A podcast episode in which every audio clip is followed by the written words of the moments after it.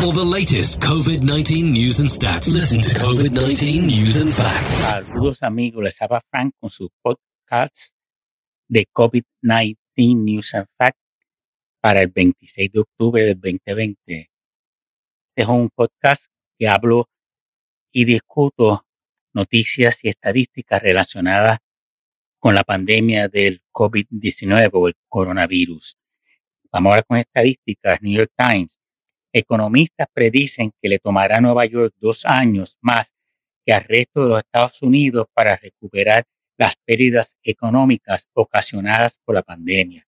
Se estima que se han perdido más de 600.000 empleos según el Departamento de Trabajo del Estado de Nueva York, siendo los sectores más afectados los restaurantes, barras, hoteles, las artes, transportación y servicios de mantenimiento de edificios de oficinas.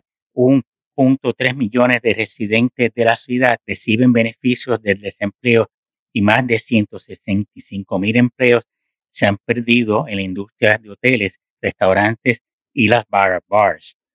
Con las elecciones a solo siete días, seis días contando hoy, el estado de Michigan promedia más de 2.000 nuevos contagios de COVID-19 al día y en los últimos siete días el Estado ha añadido más de 15.569 nuevos casos, el octavo más alto de la nación, y 187 muertes, el noveno más alto.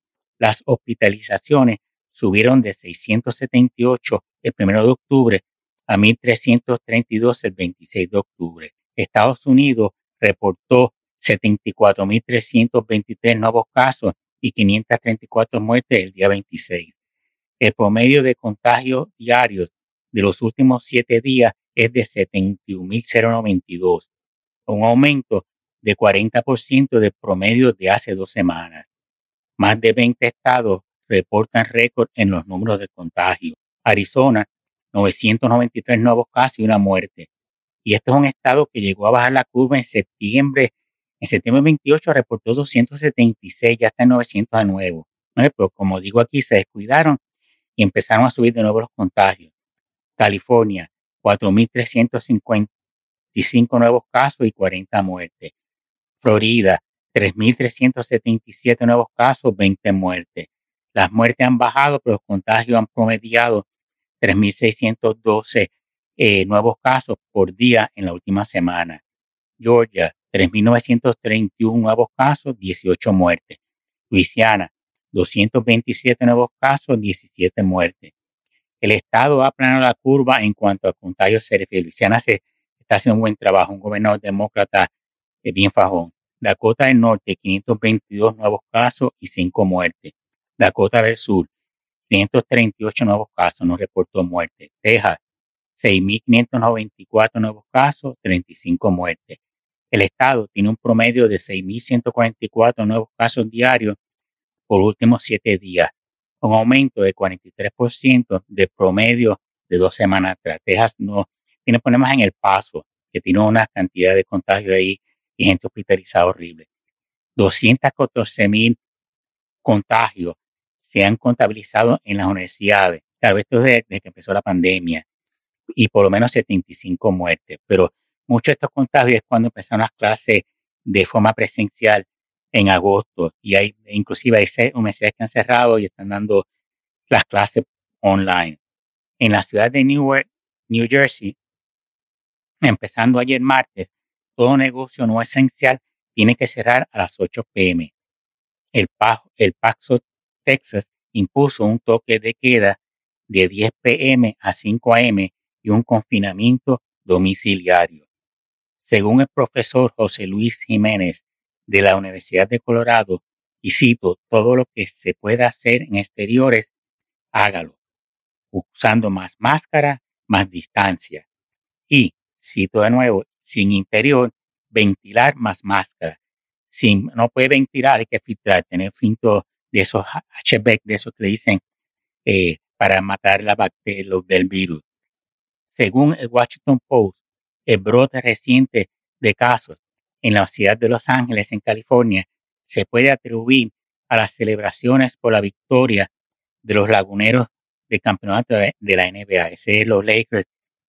Y si los Dodgers ganan la Serie Mundial de Béisbol, la ganaron ayer, pueden haber más contagios por las celebraciones, donde no se usa mascarilla ni se observa la distancia social. Los lugares donde hay mayores contagios per cápita en Estados Unidos son Dakota del Norte con 104 casos por cada 100.000 habitantes y Dakota del Sur con las mismas cantidades, 104 casos por cada 100.000 habitantes. De esos tercero, Wisconsin con 73 eh, casos por cada 100.000 habitantes, Montana con 72 casos por cada 100.000 habitantes y Wyoming con 56 casos por cada 100.000 habitantes.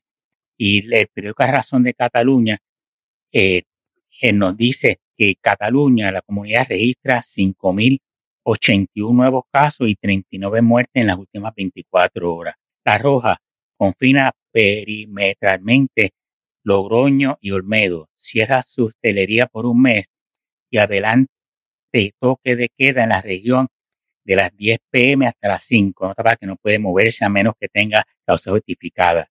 Andalucía informa 2.823 nuevos casos y 54 muertes. El alcalde de Madrid pide sacrificar los dos próximos puentes, esos son semanas que hay días feriados, fines de semana, para pasar Navidad en familia.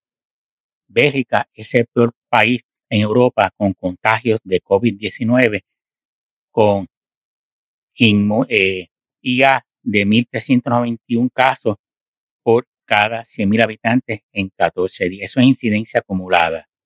Le sigue la República Checa con 1.379 contagios por cada 100.000 habitantes en 14 días.